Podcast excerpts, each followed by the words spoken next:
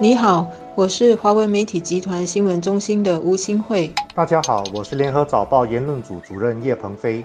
我国昨天有十六起新增的社区官兵病例，这是我们有好几个月的病例都保持在零或者最多两三起的低水平之后，第一次破十起，相信这就会引起广大的关注。在十六起新增病例的当中呢，有八起是跟陈笃生医院一名已经接种了两剂疫苗却还染病的女护士有关。这是当局呢在对护士所服务的病房的病。病人还有职员做特别检测之后发现的。另外七起新增的社区病例呢，是跟在樟宜机场第一大客大厦工作的一个确诊的移民关卡局的男职员有关。这七个人呢，都是他们的家人，所以形成了另一个感染群，是希望没有再扩大。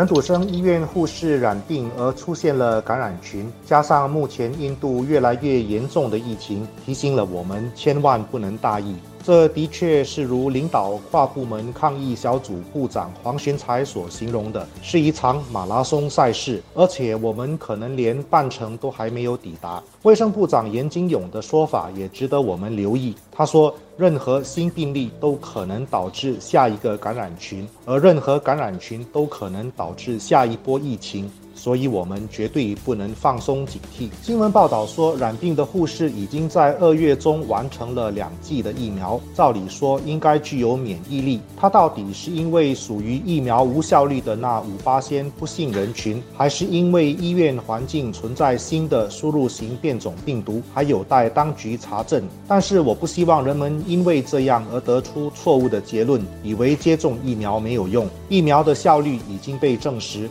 而且就算倒霉发病，病症也比较轻微，不会出现危害生命的情况，所以人们还是应该去注射疫苗的。伊丽莎白诺维纳医院的这个专科医生呢，梁浩南就说，注射疫苗可以把致命的疾病变成普通的伤风感冒，而如果大家都不接种呢，不打针呢，以后更多人患上重症，我们的医疗系统就不能承担这样大的压力了。大家应该会更关心陈笃生医院的情况。医院呢是人流量很高的地方，加上又有病人。所以呢，一有病例是必须严加管控的，把病例扩大的风险降到最低。所以陈土生医院除了已经封锁受影响的病房，并隔离所有跟受染的女护士有过接触的职员、病房病人和他们的访客之外呢，从昨天早上开始，陈土生医院也禁止所有的访客进入，以确保大家的安全。这么做呢，突然的不能让人家去探访病人，这对。家人呢和病人本身来说，一定是造成很大的不便和不安。不过，一发现医院里有人感染了，如果不在第一时间就赶紧把所有可能的接触点和缺口都封闭起来，那这个医院的感染群是有可能一再扩大的。特别是现在呢，有好些变种的病毒，传染性是更快的。要减少病例扩大所造成的更多不便和不安，各方都得争取在。第一时间就做该做的事，包括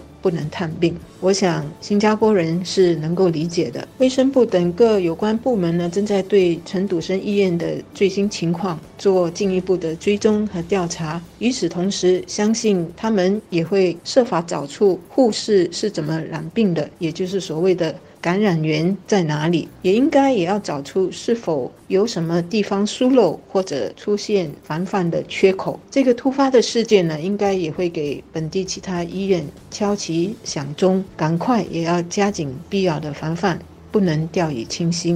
我们在防控疫情方面所取得的成就来之不易。最新的国际排行榜就把新加坡列为第一名，取代了新西兰。可是我们必须要问的问题是。新西兰为何不再是第一名了？新西兰的情形有没有可能在新加坡上演？答案当然是可能的，因为我们没有本钱闭关自守，必须跟全世界保持贸易和交流，这就是一种潜在的风险。但是我们必须接受这个代价。这次陈笃生医院出现冠病的这个感染群，也提醒我们，打了疫苗呢，还是要维持良好的卫生习惯。尤其是现在还有好多人还没注射疫苗，已经注射疫苗的要继续负起防范病毒传播的责任。这样做呢，就是保护还没有接种。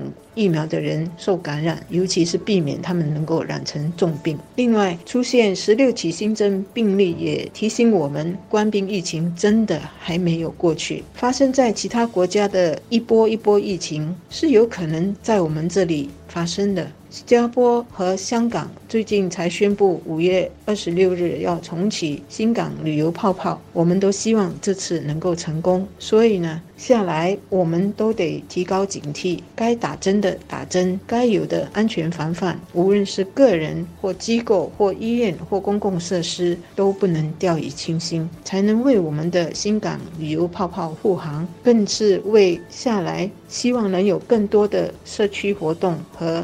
商业活动做好这个安全准备和条件。